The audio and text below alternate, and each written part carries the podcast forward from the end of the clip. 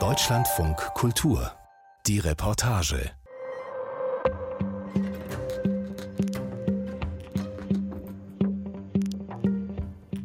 Kalifornien wäre nicht, was es heute ist, ohne den Goldrausch von 1849. Filme, Romane und Geschichtsbücher erzählen von dieser aufregenden Zeit des Wilden Westens.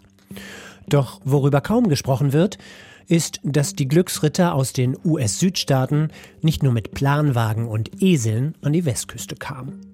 Sie brachten auch ihre Sklaven mit und behandelten sie noch viele Jahre als ihren Besitz. Einigen Afroamerikanern gelang es später dort, wo der Goldrausch begann, Land zu kaufen und eine erfolgreiche Existenz aufzubauen. 100 Jahre später aber wurde ihnen dieses Land vom Staat Kalifornien wieder weggenommen. Kerstin Zilm erzählt die Geschichte des Sklaven Rufus Bridges, dessen Ururenkel unermüdlich um Anerkennung und Entschädigung kämpft. So this is a replica, kids, if I could have your attention. This is a replica of the sawmill. It was built for us in 2016 using the, the exact plans that James Marshall drew back in 1847. So, Ranger Ed Allen, kurzes Haar, Baseballkappe, blaues Hemd, graue Wollweste, zeigt vor einer Gruppe von Viertklässlern auf das Sägewerk, vor dem sie sich am Ufer eines Flusses versammelt haben. Dies ist nicht irgendein Sägewerk, sondern die Nachbildung der historischen Sägemühle, bei deren Bau der Zimmermann James Marshall glänzende Kiesel im Flussbett des American River entdeckte. Es ist ein kalter Morgen im Januar des Jahres 1848. About half the size of a pea. He immediately puts it on a rock, grabs another rock and starts smashing it. Marshall hebt ein paar der glänzenden Kiesel auf. Jeder ist halb so groß wie eine Erbse. Er hämmert mit einem Stein auf den Klumpen herum und als sie flach werden, verkündet er, bei Gott, ich glaube, ich habe eine Goldmine gefunden. Das ist der Beginn des kalifornischen Goldrauschs.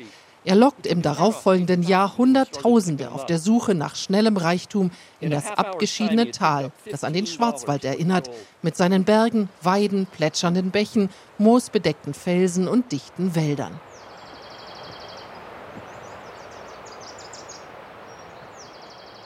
Ed Allen hat diese Geschichte des Goldrauschs schon tausende Male erzählt. Seit über 19 Jahren führt der Historiker Schulklassen ehrenamtlich durch den Marshall Gold Discovery Park in Coloma. We're looking directly across the street. That was my great grandfather's blacksmith shop. Oh my God, this stuff was our land. Ganz anders hört sich die Tour durch den Park an, die Jonathan Burgess manchmal an seinen freien Tagen Freunden und Bekannten gibt. Der knapp 50 Jahre alte Bataillonsleiter einer Feuerwache im 70 Kilometer entfernten Sacramento ist Afroamerikaner. In Turnschuhen, Khakihosen und mit einem Ordner unter dem Arm steht er vor dem Museum und zeigt auf die andere Straßenseite. Dort habe sein Urgroßvater eine Schmiede besessen, sagt Jonathan Burgess, im höher gelegenen, weniger von Überschwemmungen gefährdeten Teil des Dorfes.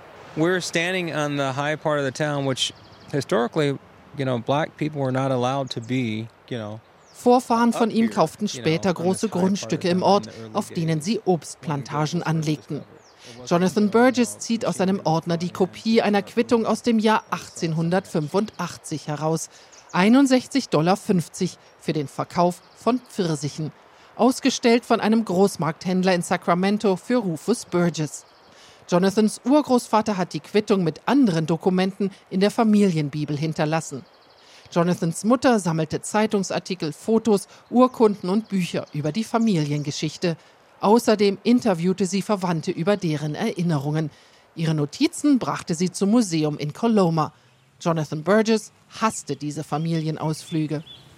I just remember coming up here as a kid with my mom and dad and it was so dusty. Die Straßen waren staubig, erinnert er sich. Die Fahrt dauerte ewig und der Park weckte bei seinem Onkel schmerzhafte Erinnerungen, die er damals nicht verstand. Wir haben meinen Onkel Marion oft hierher gebracht und er setzte sich immer auf einen großen Stein und zeigte auf das Land. Er hat über die Wiesen zum Fluss gezeigt und geweint. Inzwischen weiß Jonathan, sein Onkel Marion weinte, weil das Land, auf das er zeigte, einmal der Familie gehörte. Doch ihre Obstplantagen wurden ihnen genommen. Im Jahr 1948 erklärte der Bundesstaat Kalifornien ihr fruchtbares Land am Fluss für unbewohnbar, enteignete die Burgesses und legte diesen Park an. Marion Burgess und seine zwei Brüder zogen gegen die Enteignung vor Gericht. Das sprach ihnen je 59 Dollar Entschädigung zu. In Jonathans Ordner ist auch eine Kopie dieses Urteils. Die Enteignung war das zweite große Unrecht, das den Burgesses an diesem Ort widerfahren ist. Das erste wurde 100 Jahre vorher Jonathans Ur-Urgroßvater Rufus Burgess angetan. Er war aus New Orleans nach Coloma gekommen. Nicht freiwillig, sondern versklavt. Sein Besitzer, ein Mr. Bell, zwang ihn zur 3500 Kilometer langen Reise von Louisiana nach Kalifornien, um dort für ihn nach Gold zu schürfen. Als Gold entdeckt wurde, kamen Weiße hierher. Manche brachten ihre Bräuche aus den Südstaaten mit und ihr Schießpulver, mit dem sie die Indigenen von hier verjagten. Nirgendwo auf den Bildern hier im Park werden die versklavten Goldgräber gezeigt. Es gibt Bücher über diese schwarzen Pioniere, aber hier im Park werden sie nirgendwo erwähnt. And there's no mention of black gold miners. Die ehemals versklavten Pioniere bauten sich Existenzen auf, nachdem die einflussreichen weißen Familien aus Coloma weitergezogen waren. Das geschah in den 1850er Jahren, als es kaum noch Gold im Fluss gab und das Sägewerk stillgelegt war. Jonathan Burgess zeigt auf eine Wiese und einen Hang hinter dem Museum, auf der vereinzelt knorrige Birnbäume stehen. Oh All das Land gehörte uns. Hier waren Obstplantagen und eine Ranch. Das sieht man auf einem Stadtplan von 1857. Wo das Museum jetzt steht, das war unser Land. Es ist immer noch unser Land. Mehr als 30 Hektar Fläche habe die Familie besessen, sagt Jonathan Burgess. Er fordert das Land zurück vom Bundesstaat Kalifornien. Mindestens genauso wichtig wie eine materielle Entschädigung ist ihm aber, dass die Geschichte schwarzer Pioniere endlich erzählt wird und niemand mehr verschweigt, wie der Westküstenstaat ihre intakte und wirtschaftlich erfolgreiche Gemeinschaft in Coloma zerstörte. Das Museum muss bleiben, aber es muss ehrlich zeigen, was hier einmal war und wem das Land einmal gehörte. Kalifornien kann das Gelände von uns pachten. Ich fände es großartig, wenn in diesem Museum die wahre Geschichte erzählt werden würde. Jonathan Burgess hat Mitarbeiterinnen und Mitarbeitern des Museums seinen Schatz von handschriftlichen Aufzeichnungen und Originaldokumenten aus der Familienbibel, Fotografien, Zeitungsartikel und Urkunden aus staatlichen Archiven gezeigt. Er stieß auf Interesse, aber auch auf viel Skepsis. Wie beim Schmied in der großen Holzscheune gegenüber vom Museum auf der anderen Straßenseite. I can tap this like this. Mark Cochen demonstriert Touristen und Schulklassen, wie Schmiede vor 200 Jahren Werkzeuge und Ersatzteile für Planwagen mit Amboss, Hammer und Zange hergestellt haben. Als Jonathan Burgess dazukommt, begrüßt er ihn mit einem breiten Lächeln. Der drahtige Mann mit einem schlohweißen Bart und dünnem Haar, das er im Nacken zum Pferdeschwanz zusammenbindet, arbeitet seit vielen Jahren im Park. Er hat viel über dessen Geschichte gelesen und weiß, dass die Schmiede, in der er arbeitet, und das Wohnhaus nebenan Anfang des 20. Jahrhunderts von einem Afroamerikaner gebaut wurden, Pearlie Monroe. Dessen Familie baute im Tal wie die Burgesses erfolgreich Obst an. Es ist Mark Cochen neu, dass auch Jonathans Familie eine Schmiede im Ort besaß. Die Geschichte der Schwarzen in Coloma sei ganz schön kompliziert. Uh, uh, a convoluted history if you look back over it all. But being a descendant of the of the gold rush, like I mean, my great grandfather was here, and there's nothing written about him.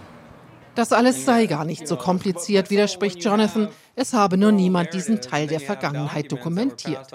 Mark Cochin lacht sarkastisch. Die Geschichte werde eben von den Siegern geschrieben. You, know what they say about history? It's the, the uh, when it comes to wars and things like that, it's the victors that write yeah, the history. Correct. Yep. It's the people that, the people exactly. that, that, lost, boy, they don't get much say about it. Yep. You know? so, Für Jonathan hat der Schmied einen Tipp. The important thing is to you can tell the whole story as you know it. Es ist wichtig, dass du die Geschichte so erzählst, wie du sie kennst und die Fakten belegst. Zu den anderen, mehr spekulativen Sachen, da sagst du, alles deutet darauf hin, dass es so und so ist. Dann nehmen die Leute dich ernst, weil sie wissen, du hast gut recherchiert und kennst den Unterschied zwischen Fakten und Hörensagen. Außerdem empfiehlt er Jonathan im Stadtarchiv von Placerville zu stöbern.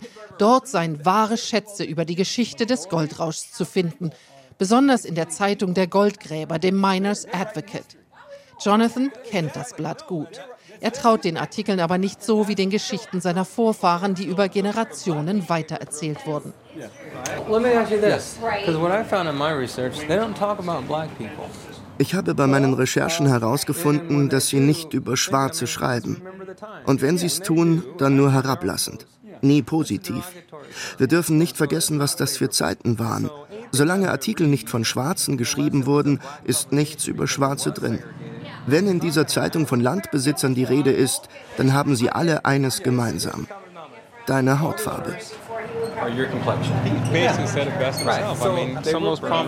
Die beiden Männer diskutieren noch eine Weile. Der Schmied hat es selbst am besten gesagt. Geschichte wird von Siegern geschrieben. Er weiß, dass manche Familien, deren Vorfahren hierher kamen, inzwischen sehr reich sind. Der einzige Unterschied? Sie sind weiß. Ich bin der lebende Beweis dafür, worauf die Vereinigten Staaten von Amerika aufgebaut sind dass man in diesem Land schwer arbeiten und den amerikanischen Traum verwirklichen kann, nur um zu erleben, dass er einem geraubt und unter weißen Familien aufgeteilt wird.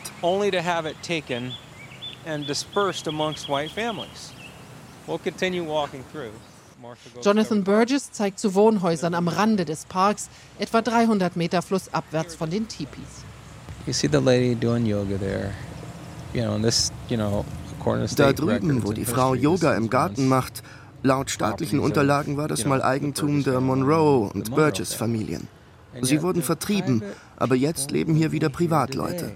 Das haut mich einfach um. Und niemand hier ist schwarz. Nicht eine schwarze Familie. 427 Menschen wurden bei der letzten Volkszählung in Coloma registriert. 97 Prozent davon waren weiß weniger als ein halbes Prozent afroamerikanisch. The, uh, the racist people of the times got exactly what they wanted. No diversity in this town. Die Rassisten haben ihr Ziel erreicht. Null Diversität im Ort. Alle kennen mich hier. Ich bin John und wenn ich hier bin, meistens der einzige Schwarze. Ich falle auf. Die, die die Schwarzen aus dem Tal verjagt haben, haben genau das geschafft, was sie wollten.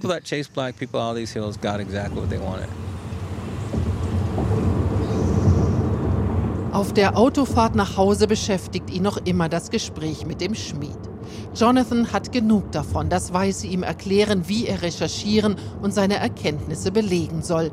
Er traut Dokumenten aus staatlichen Archiven schon lange nicht mehr. I look at a document that's been typed and I'm like, okay, well who typed it and where's the original? Wenn etwas abgetippt ist, dann frage ich, wer hat es getippt und wo ist das Original? Ich habe viel Abgetipptes gelesen und nirgendwo werden schwarze Sklaven erwähnt. Wir wissen aber, dass sie in Coloma waren. Sie glauben uns Nachfahren nicht, was wir aus Familienüberlieferungen darüber wissen. Aber wir sollen einfach akzeptieren, was irgendjemand über unsere Familien geschrieben hat? Meine Mutter hat das nicht hingenommen und ihre eigenen Notizen gemacht. Seen the writing she wrote in those books. We're not doing that. Look at dredging maps and what all that stuff is. Der Wohnzimmertisch in Jonathan Burgess spärlich möbliertem Einfamilienhaus am Rand von Sacramento ist bedeckt mit Stadtplänen, Landkarten, Luftaufnahmen, Urkunden, Fotos und Zeitungsartikeln. Viele davon bewahrt er in Plastikhüllen auf. Er zieht ein Dokument aus dem Stapel. Das Gerichtsurteil über das 1948 enteignete Land. Schwungvoll geschrieben mit Stempel und Unterschrift des Richters.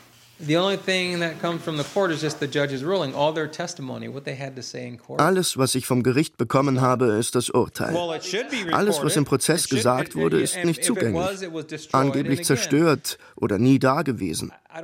Ich sehe nur, was der Richter gesagt hat. Grob zusammengefasst, nein, wir erklären es für unbewohnbar, ihr kriegt jeder 59 Dollar und jetzt verschwindet. Er zieht eine andere Plastikhülle aus dem Dokumentenstapel. Einen Artikel der Lokalzeitung Mountain Democrat vom 2. März 1950. Das alte Burgess-Haus, das seit den frühen 1860er Jahren im Besitz dieser Familie war, wurde letzte Woche von Staatsangestellten niedergerissen. Es war einmal eines der schönsten Häuser in Coloma und wurde von Rufus Burgess gekauft, als die Besitzer zum neuen Bezirkssitz nach Placerville umzogen. Mr. Burgess kaufte auch eine Schmiede im Schatten eines großen Johannisbeerbaums. Er arbeitete darin bis zum Tod. Die Alten im Ort hören noch bis heute die Musik seines Ambosses, der jeden Tag von morgens bis abends im Einsatz war, außer sonntags. Jonathan Burgess ist sicher, dass der erwähnte Rufus Burgess sein Urgroßvater ist und derselbe Mann, der 1885 einem Großhändler in Sacramento Pfirsiche verkaufte. Er zieht einen Zeitungsartikel hervor, der noch mehr über das Ansehen seiner Familie in der Region verrät. Er ist aus derselben Zeitung, vom 4. August 1900. Ein Nachruf. Rufus Burgess starb zu Hause im Alter von 73 Jahren. Mr. Burgess war einer der bekanntesten Schwarzen im Bezirk, hoch verehrt von allen und ein ehrlicher, fleißiger Bürger.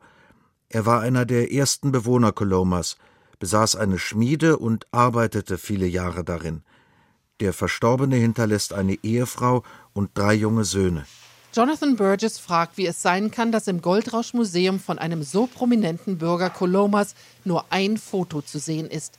Und zwar nicht das Foto eines erfolgreichen Obsthändlers und fleißigen Schmieds, sondern das eines Mannes in abgetragener Kleidung am Fluss mit einer Schaufel in der Hand. Er nimmt ein pergamentdünnes und vergilbtes Papier vom Tisch. Es wurde über Generationen vererbt, als Teil der Familienbibel. Jonathan Burgess beginnt zu lesen. I was born in Mecklenburg County, Virginia, about the year 1790. My parents dying in my infancy, I was brought up in the family of my master, whose name was John Gregory. Es ist ein handgeschriebener Lebenslauf über das Leben eines Mannes, der 1790 an der US-Ostküste in Virginia als Sklave geboren wurde. Jonathan Burgess ist überzeugt, es ist der Lebenslauf seines Ur-Urgroßvaters, der das Fundament für den Wohlstand seiner Nachfahren schuf, nachdem er durch Sklavenhandel von Frau und Kindern getrennt wurde, in New Orleans landete und dort nach dem Tod seines Besitzers als Pfand für ausstehende Schulden einem Mr. Bell übergeben wurde, während seine zweite Frau und ihre Kinder nach Kentucky verkauft wurden. At his death, I was held as security for a debt by a Mr. Bell, and my wife and family were sold or taken to Louisville, Kentucky. In the year 1850, I was brought by Bell to California. Mr. Bell bringt ihn nach Kalifornien. Und hier wird die Vergangenheit auch für Jonathan Burgess kompliziert, denn über dem Lebenslauf steht der Name Nelson Bell, nicht Rufus Burgess. Doch er ist ziemlich sicher, dass beide, Bell und Burgess, ein und dieselbe Person sind. We got this with the Bible. Dieser Lebenslauf war in unserer Bibel. Und meine Mutter hat gesagt, das hat dein Urgroßvater uns vererbt, weil er wollte, dass seine Nachfahren wissen, woher die Burgess-Familie stammt. Ich habe sie immer wieder gefragt, warum da Nelson Bell steht und habe ihre Erklärung nicht verstanden. Aber sie hat einen Grabstein für meinen Ur-Urgroßvater gekauft. Auf dem steht Rufus M. B. Burgess. Jetzt verstehe ich.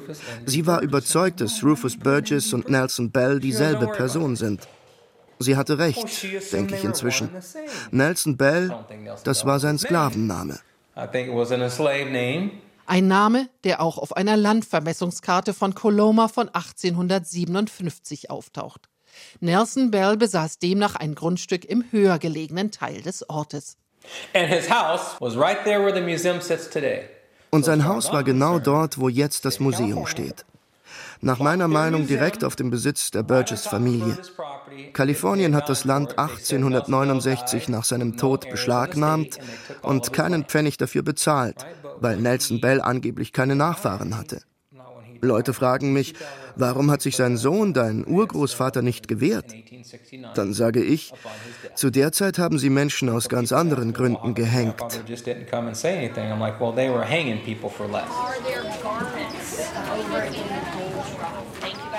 Am nächsten Morgen, kurz vor 10 im Park von Coloma.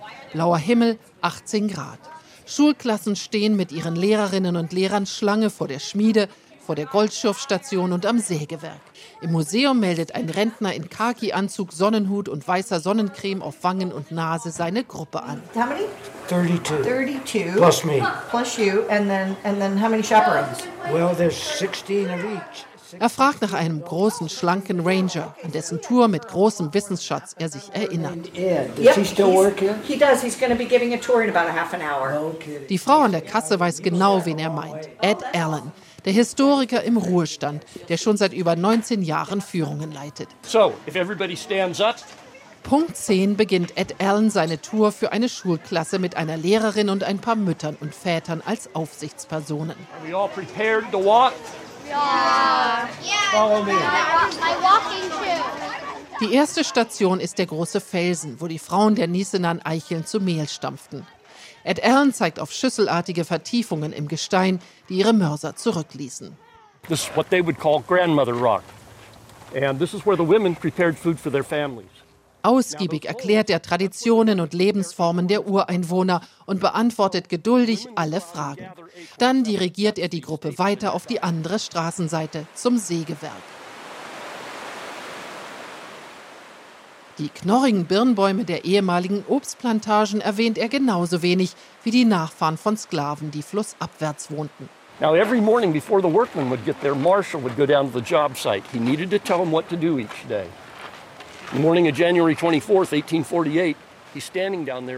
Der Besuch der Sägemühle ist das Highlight der Tour und Ed Allen ist in seinem Element.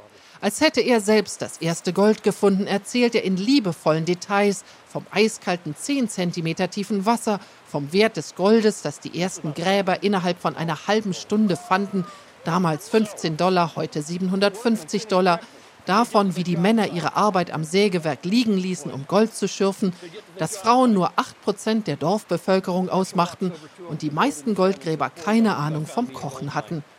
Kein Wort über versklavte Goldgräber oder die Sklavenhalter, die sie nach Kalifornien brachten. Am Ende der fast einstündigen Tour bedanken sich die Lehrerinnen und Eltern bei Ed Allen für die spannende Führung. Sure, Yeah, that was so interesting. my pleasure. so much.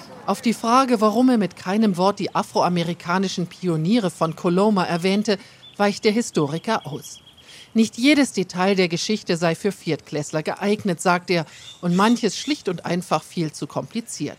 Angefangen bei der Rechtslage, wie lange es in Kalifornien überhaupt offiziell Sklaven gegeben hat.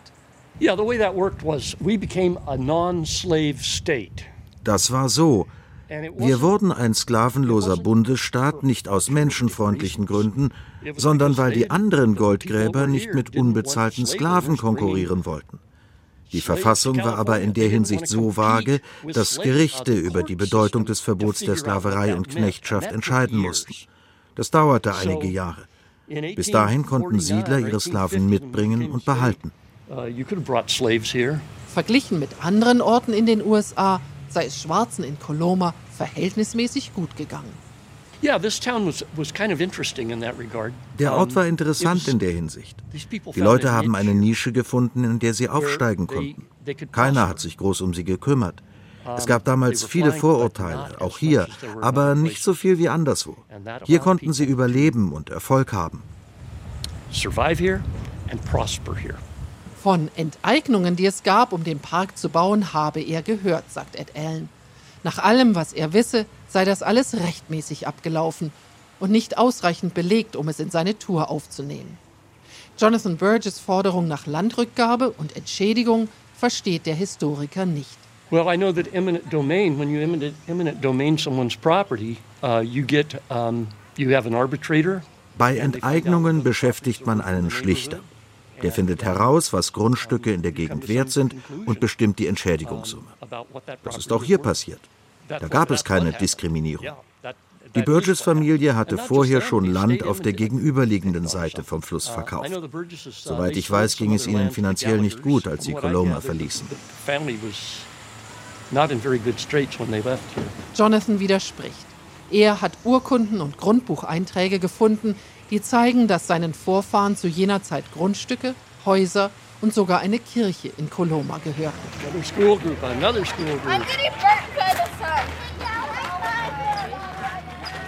Ed Allen aber zeigt auf eine neue Schulklasse, die angekommen ist und sagt, dass er jetzt leider los müsse. Jonathan Burgess ist heute eigentlich in den Park gekommen, um seine erste Tour für Viertklässler vorzubereiten. Die geht vom Museum aus zuerst zu den Wohnhäusern am Ende des Parks. Still ist es hier.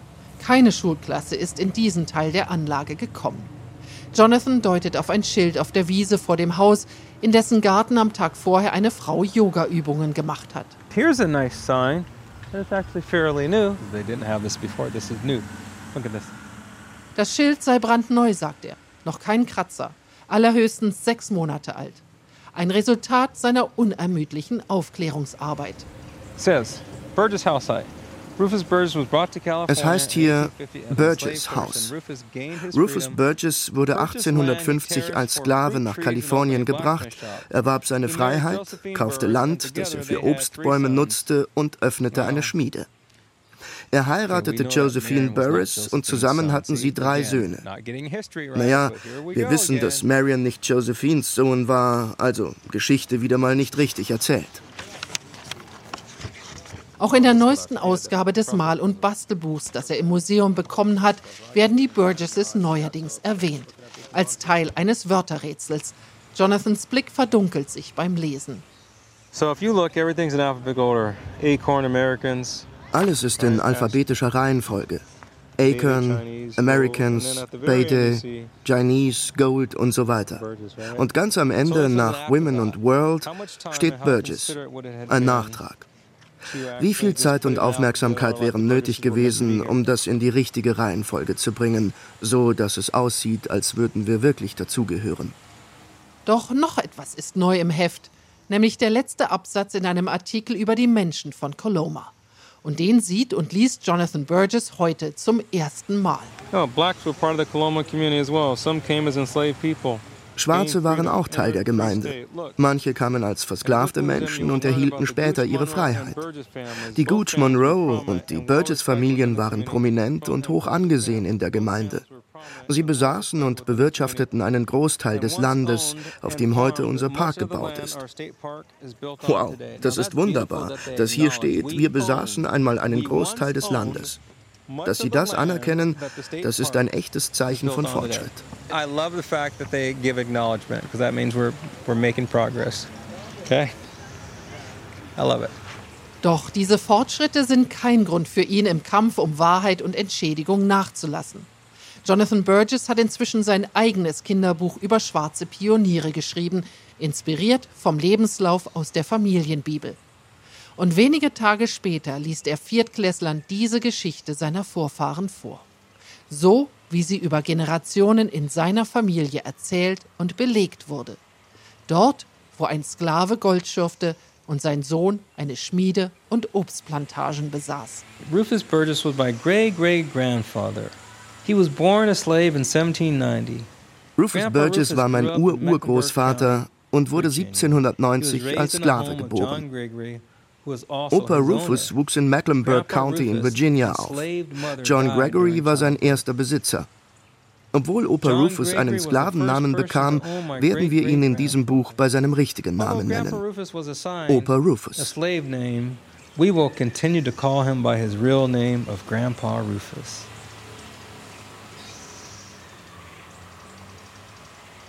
Kerstin Zilm über den Kampf eines Afroamerikaners in Kalifornien der Geschichte richtig erzählen will. Und die nächste Folge unseres Podcasts trägt den Titel Verliebt in einen Star. Mehr verrate ich an dieser Stelle nicht. Ich bin Eberhard Schade, wir hören uns wieder.